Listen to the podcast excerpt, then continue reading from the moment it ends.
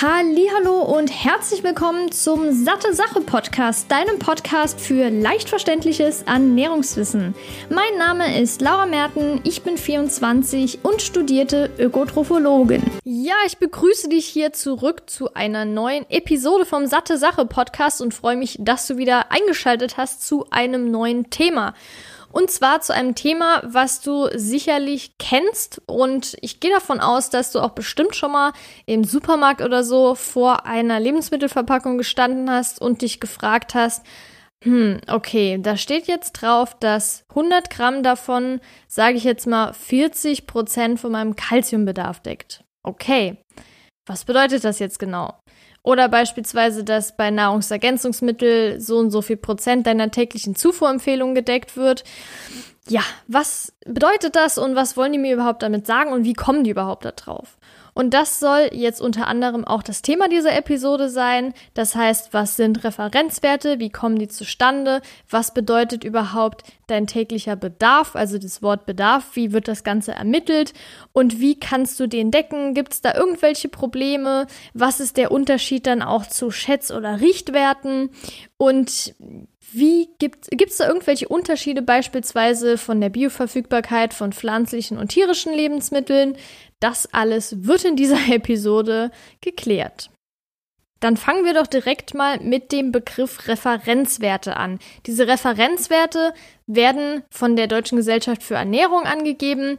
Die werden jede paar Jahre aktualisiert. Warum das so ist, komme ich gleich drauf. Aber auf jeden Fall ist das Ziel dieser Referenzwerte zu sagen, dass bei fast allen gesunden Menschen eine angemessene Zufuhr von Energie, von Nährstoffen und Ballaststoffen und auch von Wasser gewährleistet sein soll. Und das bedeutet, dass wenn diese Referenzwerte eingehalten werden, die Gesundheit erhalten bleibt. Und das ist auch ein Punkt, den ich unbedingt ansprechen will, dass diese Referenzwerte eben für gesunde Menschen gelten. Das heißt, für Kranke oder jemanden, der einen Mangel hat oder beispielsweise auch Medikamente einnimmt oder Verdauungsstörungen oder auch in besonderen Lebenslagen wie Schwangerschaft und Stillzeit, da sind diese Werte eben anders.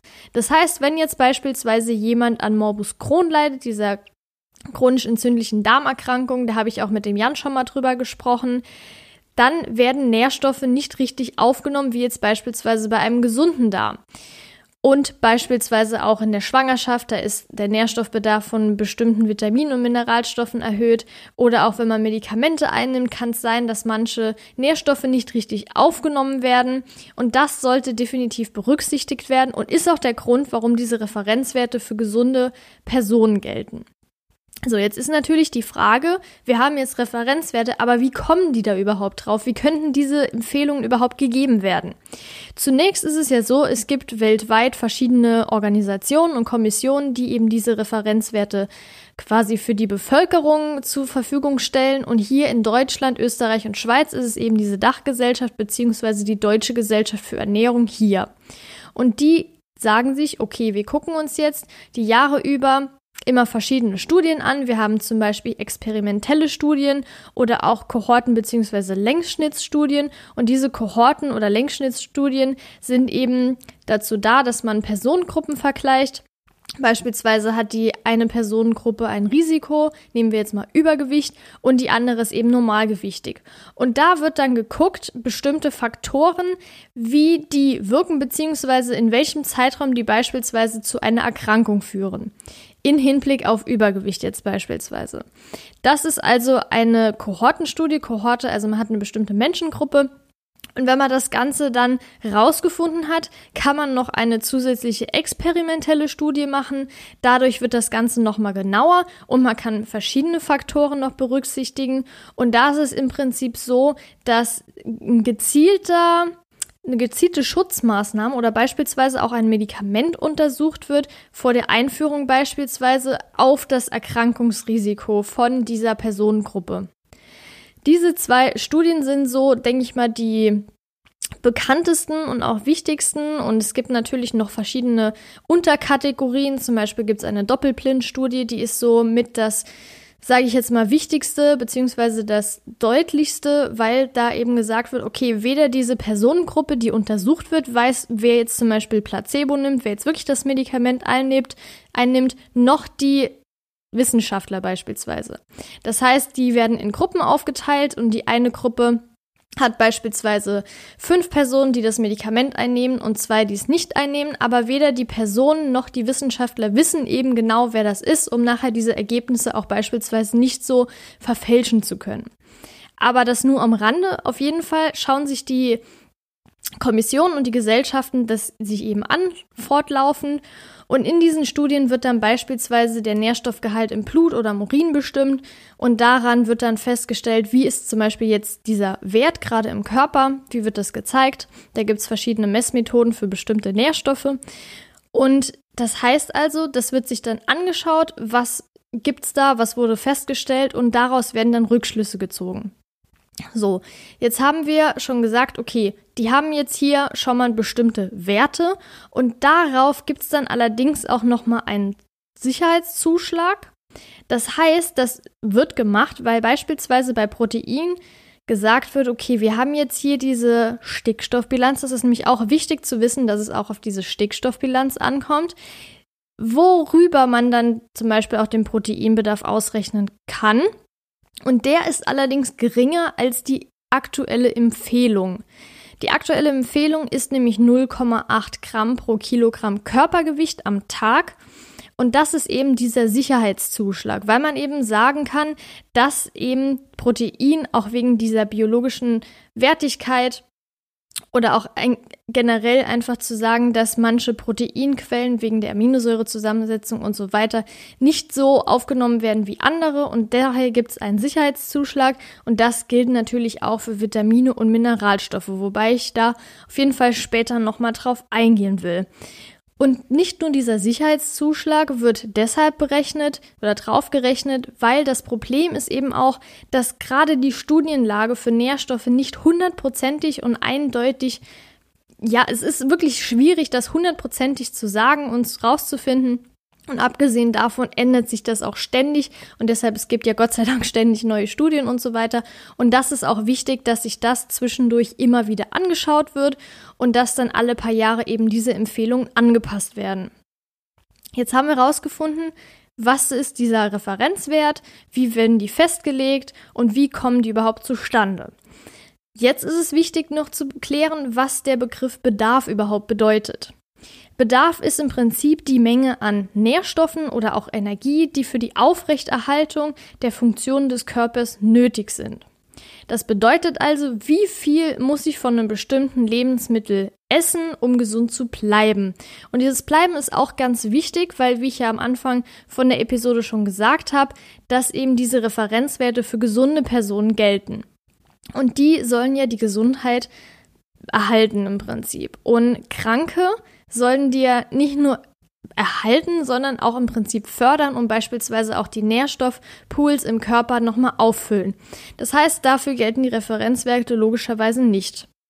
So, Ziel von dem Bedarf ist es im Prinzip, keinen Mangel zu bekommen, beziehungsweise wenn der Bedarf jetzt bei, ich sag erst mal random, 100 Milligramm am Tag sind, heißt das also, wenn du 100 Milligramm davon hast, dann kannst du keinen Mangel bekommen, bei gesunden Menschen nochmal zum Betonen. Oder aber du kannst beispielsweise auch deine langfristigen Körperspeicher wieder auffüllen, wie das beispielsweise bei Vitamin B12 wäre, weil da dieser Nährstoffspeicher eben zwei bis drei Jahre hält, wenn der erstmal auf einem guten Wert ist oder auch Blutkonzentration aufrecht zu erhalten. Da verlinke ich dir auf jeden Fall auch nochmal meinen Artikel über die Mineralstoffe für gesunde Knochen, weil da geht es eben auch darum, dass die Blutkonzentration von Kalzium zum Beispiel auch wichtig ist und je nachdem das auch mit dem Kalziumabbau und Knochen reguliert wird. Also das schon mal am Rande, das kannst du dir dann gerne mal durchlesen, um das auch so ein bisschen zu verstehen. Und wichtig ist, dass dieser Bedarf auch individuell und sogar auch tagesabhängig ist. Das bedeutet, der wird beispielsweise beeinflusst von dem Alter. Sprich, wenn jetzt zum Beispiel Kinder genannt werden, ist der Proteinbedarf in der Regel höher, weil die ja auch noch wachsen müssen. Oder beispielsweise auch das Gewicht logischerweise. Wenn wir jetzt den Energieumsatz beispielsweise mal nehmen, haben wir auch den Effekt, dass Muskelmasse den Grundumsatz auch steigern kann und das in Bezug auf, den, auf das Gewicht jetzt. Dann natürlich auch die Größe oder das Geschlecht oder auch Sport und der Aktivitätslevel. Sprich, wenn man jetzt zum Beispiel viel Sport treibt und dann mehr schwitzt, dann werden eben auch Elektrolyte ausgeschieden, wie beispielsweise Natrium, Kalium, Calcium und Magnesium. Und dann ist natürlich danach der Bedarf viel höher oder auch Wasser jetzt um das noch mit reinzunehmen. Das ist ja logisch, dass das dann wieder aufgefüllt werden muss und dementsprechend ja auch, wenn man das Klima jetzt noch mit reinzählt, wenn es draußen wärmer ist, schwitzt man ja auch in der Regel mehr und das gilt dann genauso. Wir haben aber auch noch den Hormonhaushalt und das hat jetzt zwar nichts direkt mit dem Hormonhaushalt zu tun, aber wenn man das jetzt beispielsweise auch auf Frauen bezieht, haben wir diese besonderen Lebenslagen, in denen eben der Hormonhaushalt eine Rolle spielt. Aber abgesehen davon spielt der Bedarf eben eine Rolle oder wird geändert, zum Beispiel in der Schwangerschaft, weil man dann höheren Nährstoffbedarf hat von bestimmten Dingen oder auch beispielsweise Frauen während der Menstruation, wo eben mehr Eisen über das Blut ausgeschieden wird und daher ist der Eisenbedarf auch höher. Das hat jetzt nichts mit den Hormonen direkt zu tun, sondern im Prinzip nur, damit will ich jetzt sagen, okay, die Frauen haben wegen den Hormonen eben diese Menstruation und durch die Menstruation wird eben das Eisen ausgeschieden an Blut, äh, in Blut halt. Genau. Und wichtig ist vielleicht noch zu wissen, dass es einen Durchschnittsbedarf gibt. Das heißt, man kann das ja nicht für jeden, also man kann es theoretisch für jeden individuell sagen, aber es ist wirklich schwierig zu sagen, okay, wir haben jetzt hier in Deutschland ungefähr 80 Millionen Menschen und man kann jetzt nicht für jeden individuell das Ganze ausrechnen und deshalb wird ein Durchschnitt genommen von gesunden Menschen, um zu sagen, dass dieser Bedarf eben als durch, für den Durchschnittsmenschen gilt. Und man sollte es eben individuell dann nochmal anpassen, diese bestimmten Faktoren, die ich gerade schon genannt habe, berücksichtigen. Und dann hat man seinen individuellen Bedarf. Genau, jetzt haben wir ge schon gewusst, was sind Referenzwerte, wie die zustande kommen und was ist der Bedarf wo ja auch die Referenzwerte dann darauf zählen, beziehungsweise dass man weiß, okay, wie zählen die Referenzwerte jetzt auf mich.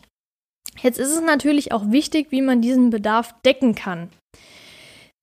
Das ist jetzt vielleicht ein bisschen komplizierteres Thema, deshalb ich werde das nachher noch mal in einem Fazit wiederholen, weil es vielleicht sonst ein bisschen zu viel ist. Aber vorab will ich auch noch mal kurz dazu sagen bezüglich Referenzwerten und Bedarf, wie ich da gerade eben schon angemerkt hat, dass es verschiedene Kommissionen gibt und es gibt auch verschiedene Daten, die beispielsweise jetzt bei der WHO, also bei der World Health Organization, die habe ich jetzt gefunden von 2002 beispielsweise und die von der Dachgesellschaft für Deutschland, Österreich und Schweiz sind von 2013. Das heißt, es sind nochmal elf Jahre Unterschied, in denen zum Beispiel neue Studienlagen veröffentlicht worden sind und das eben angepasst wurde.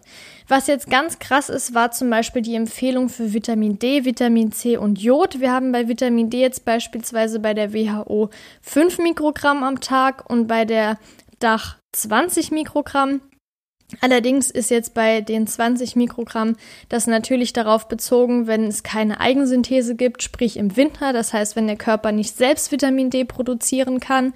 Und bei Vitamin C ist beispielsweise der Bedarf bei der Dach höher, also doppelt so hoch, bei 100 Milligramm am Tag und bei der WHO wurden eben nur 45 Milligramm am Tag ausgesprochen und empfohlen.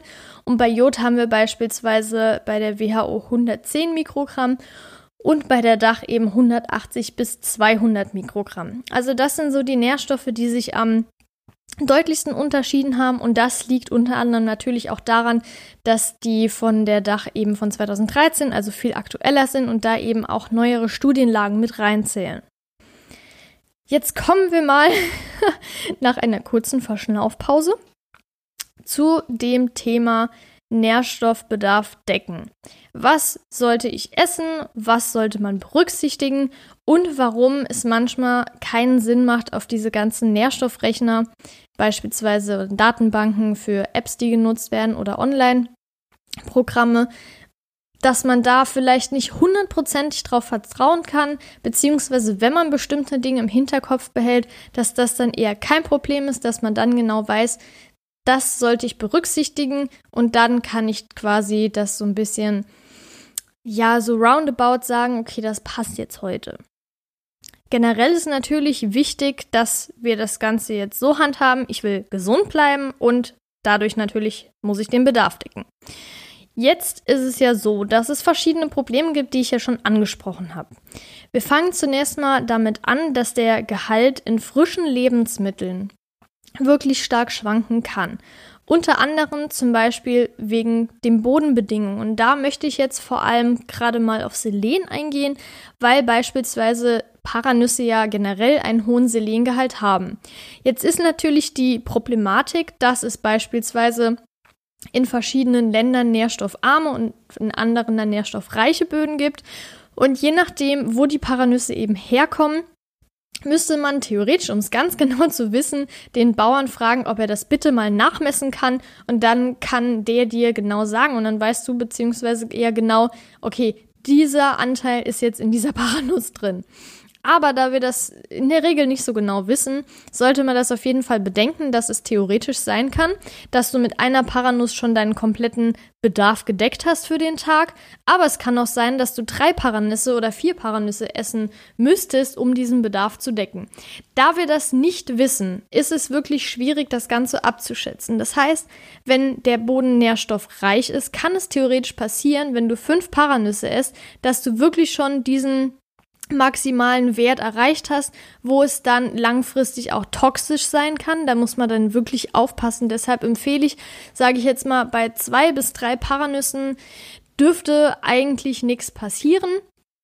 Aber wenn du jetzt genau auf Selen achten musst, weil du zum Beispiel Schilddrüsenprobleme hast oder sowas, dann kann ich sogar fast schon empfehlen, das zu supplementieren und dann keine zusätzlichen Paranüsse unbedingt zu essen, damit du wirklich genau weißt, so viel ist jetzt drin, so viel nehme ich zu mir. Ich bin jemand, ich sage jetzt nicht direkt, du musst alles supplementieren. Ich will auch an der Stelle nochmal einen medizinischen Disclaimer geben, dass ich keine Ärztin bin. Ich habe zwar ein fertiges Ökotrophologie-Studium und kann abschätzen, was jetzt sinnvoll ist, aber ich möchte jetzt keine Therapievorschläge oder ähnliches rausgeben. Deshalb, also das ist meine Meinung zu diesem Thema, dass wenn du wirklich darauf achten musst, dass es sicherer ist, eben das Ganze zu supplementieren, als jetzt auf gut Glück mehrere Paranüsse zu essen. Das zu diesem Thema, was jetzt den Gehalt betrifft bezüglich Bodenverfügbarkeit, aber es kommt natürlich auch auf den Reifegrad drauf an. Es gibt manche Lebensmittel, die eben je nachdem, wenn sie zum Beispiel reifer sind, mehr Nährstoffe enthalten, andere dann weniger. Und was auch noch wichtig zu beachten ist, ist eben die Zubereitungsart. Das heißt, wenn man jetzt zum Beispiel ein Lebensmittel kocht oder dünstet oder dämpft, je nachdem, kann theoretisch erstens mal oder beim Kochen zumindest Nährstoffe verloren gehen. Gerade zum Beispiel wasserlösliche Vitamine sind da ziemlich anfällig. Aber es kann auch sein, dadurch, dass das Volumen im Prinzip sinkt, wenn beispielsweise, sagen wir jetzt mal, Brokkoli gedünstet wird, dass die Nährstoffe dann theoretisch aber besser aufgenommen werden können. Das heißt, im Prinzip gleicht sich das schon fast aus. Die Nährstoffe werden durch Kochen, vor allem gerade wenn man jetzt mal Beta-Carotine nimmt, wenn wir jetzt, ähm, beziehungsweise Karotine nehmen wir jetzt mal, besonders das Lycopin, was halt vor allem in Tomaten enthalten ist. Eine frische Tomate hat deutlich weniger Lycopin, als wenn man das jetzt zum Beispiel einkocht oder jetzt Tomatenmark nimmt und so weiter, wo das Ganze schon gekocht wurde. Also das ist wirklich ein ziemlich hoher Unterschied und das sollte man beachten.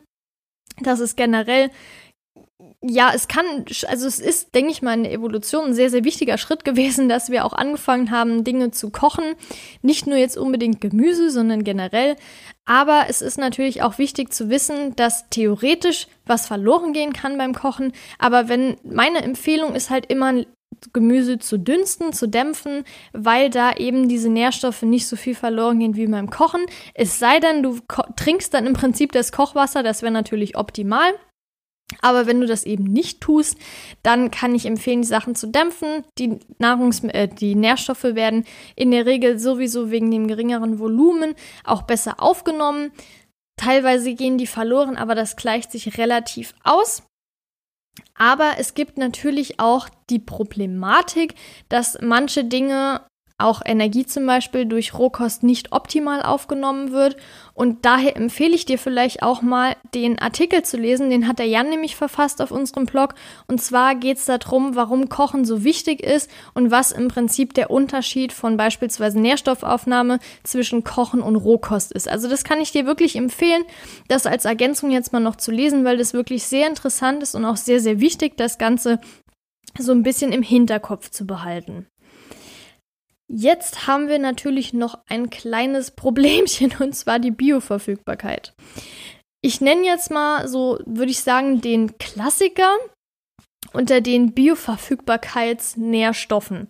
Gerade was Vegetarier und Veganer betrifft, spricht man oft von Eisen. Das heißt, ja, Vegetarier und Veganer haben oft einen Eisenmangel.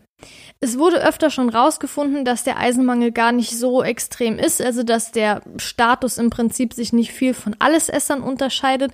Allerdings muss man halt was berücksichtigen, was im kind Hinterkopf behalten, und zwar, dass das pflanzliche Eisen, das Nicht-Ham-Eisen, eben nicht so eine hohe Absorptionsrate hat. Die liegt nämlich in der Regel zwischen 2 und 20 Prozent.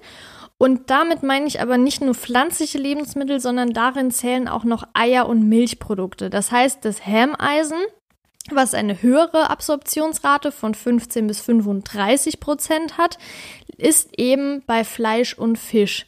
Natürlich hat Fleisch und Fisch auch das Nicht-Hämeisen, aber vor allem auch das Hämeisen, was eben diese anderen Lebensmittel überhaupt nicht haben. Und wie du ja gerade schon gehört hast, da ist die Absorptionsrate deutlich höher. Natürlich ist das Gute, wenn man jetzt zum Beispiel eher einen Mangel hat, ist diese Absorptionsrate erhöht. Und deshalb ist ja auch diese Range im Prinzip zwischen 15 und 35 und 22 Prozent. Das hängt auch von dem Eisenstatus des Körpers ab. Jetzt gibt es natürlich auch noch gute Dinge bei dem Nicht-Ham-Eisen trotz dass die Absorptionsrate so gering ist. Und zwar kommt es darauf an, was die Begleitsubstanzen sind. Was das ist, erkläre ich dir jetzt. Und zwar gibt es fördernde Substanzen und hemmende Substanzen. Das heißt, wenn man zum Beispiel von diesen fördernden Substanzen das genau mit Eisen kombiniert, wird eben die Eisenaufnahme verbessert.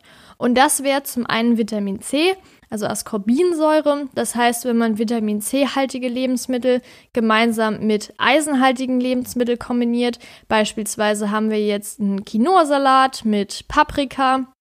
Paprika enthält ja auch viel Vitamin C. Da wird eben die Aufnahme von Eisen verbessert dadurch. Deshalb kann ich empfehlen, wenn du beispielsweise auf Eisen achten willst, das Ganze zu kombinieren, um das zu verbessern. Weitere Säuren sind zum Beispiel jetzt auch Zitronensäure oder Milchsäure, die das Ganze auch verbessern, oder auch schwefelhaltige Aminosäuren, beispielsweise das Cystein. Es gibt allerdings auch hemmende Substanzen. Vor allem, vielleicht hast du auch schon gehört, dass Tee und Kaffee eben auch hemmend wirkt. Das hat damit zu tun, dass diese Polyphenole, die darin enthalten sind, eben auch hemmende Substanzen sind. Aber auch Soja- und Milchprotein wirkt zum Beispiel hemmend oder auch das Albumin im Ei. Aber auch teilweise Ballaststoffe können Eisenaufnahme hemmen oder auch Calciumsalze und Phosphat Phosphate. Theoretisch können auch Phytate die Eisenaufnahme hemmen. Allerdings ist da das Praktische, diese Phytate sind besonders auch in Getreide- und Hülsenfrüchte enthalten.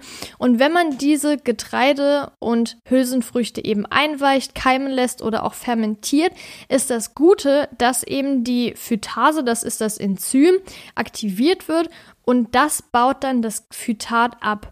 Und das wiederum führt dann dazu, dass die Eisenverfügbarkeit verbessert wird und die Eisenaufnahme.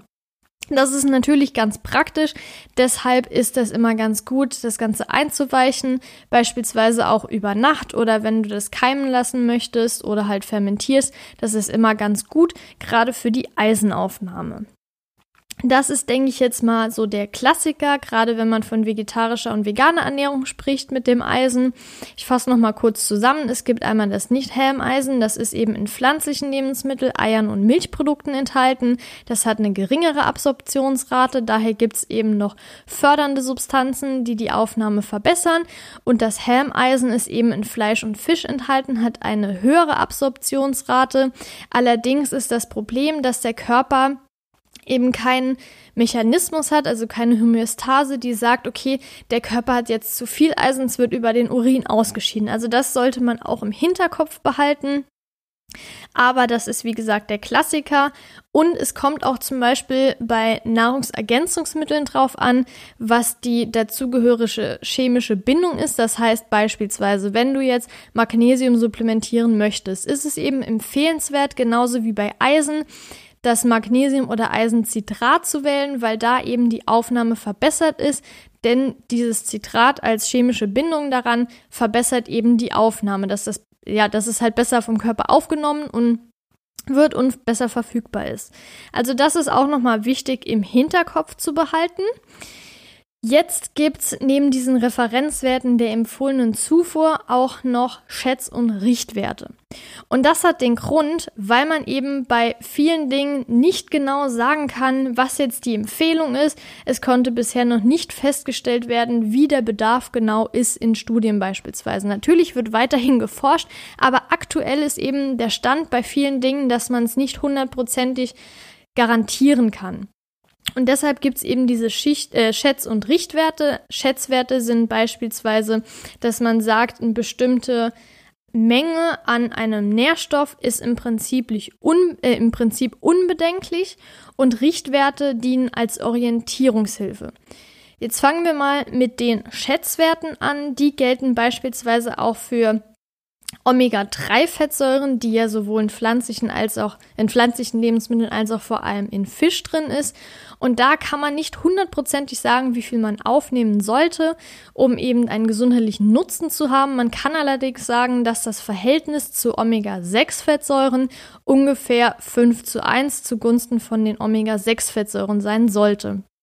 Aber das ist im Prinzip ein Schätzwert. Genauso auch für die fettlöslichen Vitamine, Vitamin D, E und K, genauso wie auch Beta-Carotin oder Biotin und die Pantothensäure. Das sind eben diese Dinge, wo es nur Schätzwerte gibt. Und gerade bei Vitamin D, da möchte ich nochmal drauf eingehen und die empfehlen auf jeden Fall die Podcast-Episode darüber zu hören. Da gibt es nämlich wirklich so alle wichtigen Informationen dazu. Die verlinke ich dir in den Show Notes. Und da ist ja aktuell der Schätzwert bei 800 internationalen Einheiten pro Tag. Und dieser Wert gilt eben, wie ich ja eben schon gesagt habe, bei fehlender Eigensynthese, also körpereigener Synthese. Das jetzt beispielsweise darauf bezogen, aber diese Richtwerte gibt es ja auch noch und das ist noch so einen kleinen Ticken schwammiger. Da geht es eben nur darum, dass es eine Orientierungshilfe ist, aber es gibt beispielsweise untere und obere Grenzwerte, die für verschiedene Nährstoffe angegeben werden, aber auch zum Beispiel für Wasser. Wir haben jetzt einen unteren Richtwert oder eine untere Grenze für die Energie. Das heißt, das wäre jetzt zum Beispiel der Grundumsatz, den man eben benötigt, also den der Körper benötigt, um die wichtigen Funktionen aufrechtzuerhalten. Aber es gibt auch einen unteren Grenzwert für Wasser. Und es gibt ja in unserem Körper einen Wasserspeicher. Allerdings, wenn man jetzt über eine bestimmte Zeit, der reicht in der Regel vier Tage, wenn man danach kein Wasser mehr trinkt, wird es wirklich sehr, sehr kritisch und deshalb gibt es natürlich auch eine untere Grenze, die bedeutet, dass wenn man so und so viel Wasser am Tag zu sich nimmt, dann ist das auf jeden Fall ausreichend. Aber da kommt es dann natürlich auch nochmal drauf an, wie die Aktivitäten über den Tag ist, wie viel man schwitzt und so weiter. Das ist nochmal wichtig zu wissen, deshalb die untere Grenze, aber auch beispielsweise für Fluorid oder Ballaststoffe. Und bei Ballaststoffen ist ja im Moment der Richtwert bei ungefähr 30 Gramm pro Tag, der eben empfohlen wird, beispielsweise auch um die Verdauung einfach zu fördern oder um generell eine gesunde Verdauung zu haben. Da gibt es ja auch schon eine Podcast-Episode mit dem Jan zusammen, die verlinke ich dir auch nochmal. Da geht es unter anderem, also generell natürlich um eine gesunde Verdauung, aber da werden unter anderem auch die Themen Ballaststoffe angesprochen oder das Thema Ballaststoffe. Jetzt gibt es aber noch einen oberen Grenzwert und der ist beispielsweise für Fett oder speziell auch für Cholesterin, für Alkohol, Gott sei Dank, oder aber auch für Speisesalz beispielsweise. Das sind auf jeden Fall die Richtwerte, Ober- und Untergrenze, die wirklich teilweise wichtig sind, dass das auch eingehalten wird. Aber da kann man natürlich nicht hundertprozentig sagen, so viel Cholesterin am Tag kann man noch essen. Und danach, wenn es dann mehr wird, also es gibt zum Beispiel jetzt den Richtwert, man sollte nicht mehr als so und so viel Gramm Cholesterin am Tag zu sich nehmen, beziehungsweise so viel Prozent davon am Fettanteil.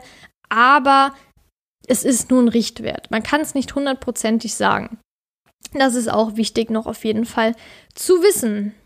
So, jetzt haben wir so die wichtigsten Themen abgehandelt. Wir haben jetzt hier schon eine ganz schön lange Zeit und deshalb möchte ich dir das Ganze nochmal zusammenfassen, weil es ja jetzt doch schon ziemlich viel Input war. Wir haben den Begriff Referenzwerte. Der bedeutet, dass es im Prinzip das Ziel ist, die wichtigsten Funktionen von dem Körper aufrechtzuerhalten und im Prinzip zustande kommt durch Studien, die jeden Tag oder jede Woche oder wie auch immer, es werden ja zig Studien gemacht, quasi diese Informationen rausgezogen werden und danach werden die Referenzwerte gerichtet. Die DGE oder andere Organisationen weltweit ziehen dann Rückschlüsse daraus. Und dann gibt es aber noch den Sicherheitszuschlag obendrauf, zum Beispiel auch wegen der biologischen Wertigkeit, wegen der Verfügbarkeit von bestimmten Nährstoffen. Beispielsweise, wo ich ja auch das mit dem Hemmeisen und Nicht-Hemmeisen genannt habe und so weiter und so fort. Dann haben wir einen Bedarf, der eben darauf dann auch aufbaut oder damit reinspielt. Das heißt, es ist die Menge von den Nährstoffen oder auch von der Energie, die eben notwendig ist, um die Funktion des Körpers aufrecht zu erhalten. Sprich, wie viel muss ich von etwas essen, um gesund zu bleiben? Und da ist auch nochmal der Punkt, das zu bleiben, sprich, das gilt nur für Gesunde und nicht für Kranke oder jemanden, der einen Mangel an bestimmten Dingen hat oder Medikamente einnimmt oder Verdauungsstörungen weil da die Aufnahme zum Beispiel auch schlechter sein kann. Und es gibt auch Einflussfaktoren. Der Bedarf ist halt auch individuell dann und auch tagesabhängig. Beispielsweise kommt es darauf an, wie viel man geschwitzt hat. Da ist dann der Bedarf beispielsweise an Elektrolyten höher. Die müssen dann nochmal aufgefüllt werden oder auch wie ist das Gewicht? Da ist dann, gerade wenn man höheren Muskelanteil hat, ist der Grundumsatz ja schon erhöht oder auch wie ist es von Geschlecht zu Geschlecht, beispielsweise in Schwangerschaft, in bestimmten Lebenslagen oder auch wenn man menstruiert, gerade bei Frauen. Oder auch beim Alter. Ältere Menschen brauchen zum Beispiel mehr Vitamin D, weil eben die Eigensynthese beispielsweise über die Haut auch gemindert sein kann oder dass sie generell weniger rausgehen und daher eben ein Sicherheitszuschlag gemacht wird. Aber man spricht eben nur von dem Durchschnittsbedarf, weil es wirklich sehr, sehr schwierig ist. Zum Beispiel beziehen wir es jetzt hier auf Deutschland, für ungefähr 80 Millionen Menschen wirklich eine Empfehlung auszusprechen. Das kann man einfach nicht individuell machen und deshalb gibt es diesen Durchschnittsbedarf. Und wenn man jetzt zum Beispiel von frischen oder ganzen Lebensmitteln spricht, ist es eben auch so, dass man bestimmte Sachen berücksichtigt, berücksichtigen muss, dass man weiß, okay, wie kann ich meinen Bedarf decken? Beispielsweise, dass man den Gehalt von Böden und den Reifegrad berücksichtigt, dass der natürlich schwanken kann. Oder dass man auch bei der Bioverfügbarkeit aufpasst, wie ich ja eben schon gesagt habe, beispielsweise beim Eisen, dass es verschiedene Schätz- und Richtwerte gibt und dass man auf jeden Fall auch bei der Zubereitungsart diese Nährstoffaufnahme und dementsprechend auch Bioverfügbarkeit berücksichtigen sollte. Und dass es auch jetzt auf Eisen bezogen oder auch bei anderen Dingen eben fördernde und auch hemmende Substanzen geben kann, die man gleichzeitig zum Beispiel einnimmt. Und auch generell Nährstoffe unter sich können sich beeinflussen, aber das ist ein so komplexes Thema. Und genau deshalb verlinke ich dir unten in den Shownotes noch einen Artikel von dem Jan. Da geht es nämlich eben um Nährstoffe und auch die Wechselwirkungen zusammen, jetzt zum Beispiel von Eisen und Zink. Das ist so ein bisschen kompliziert, weil das sich auch beides etwas, ja, verschlechtert einfach die Aufnahme gegenseitig. Aber das wäre entweder noch ein Thema für eine andere Podcast-Episode, aber auf jeden Fall haben wir da schon mal einen Artikel, den du dir gerne durchlesen kannst. Ja, genauso möchte ich auch natürlich nochmal den Artikel über Vitamin D und vor allem auch die Podcast-Episode verlinken.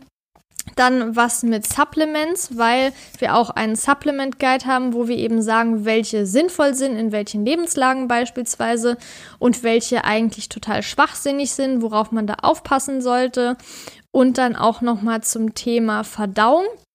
Und ganz wichtig, dass du dir das mal anschauen kannst, die aktuellen Werte von der DGE, die empfohlene Zufuhr, die Grenz- und Schätzwerte, die verlinke ich dir. Da kannst du das für jeden Nährstoff dir nochmal anschauen und dementsprechend anpassen. Vielen Dank auf jeden Fall, dass du mir jetzt zugehört hast. Ich hoffe, ich konnte dir damit weiterhelfen und dir auch Informationen geben, die dir jetzt deinen Alltag vielleicht sogar erleichtern oder da auch so ein bisschen das geholfen haben, dass du nächstes Mal beispielsweise schon weißt, wenn du vor Lebensmittel stehst, das deckt jetzt so und so viel von meinem Tagesbedarf. Ach stimmt, das ist ja eine empfohlene Zufuhr oder nun ein Richtwert, der eben auch individuell ist und so weiter, dein Bedarf.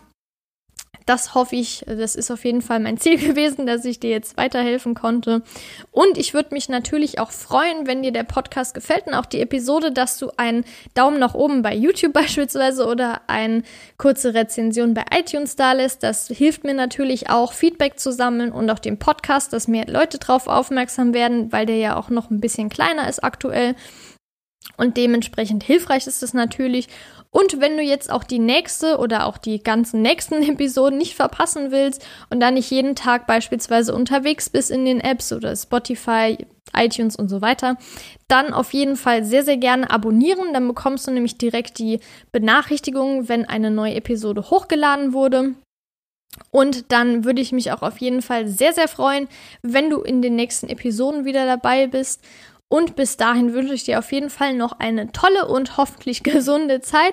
Bis dann, deine Laura.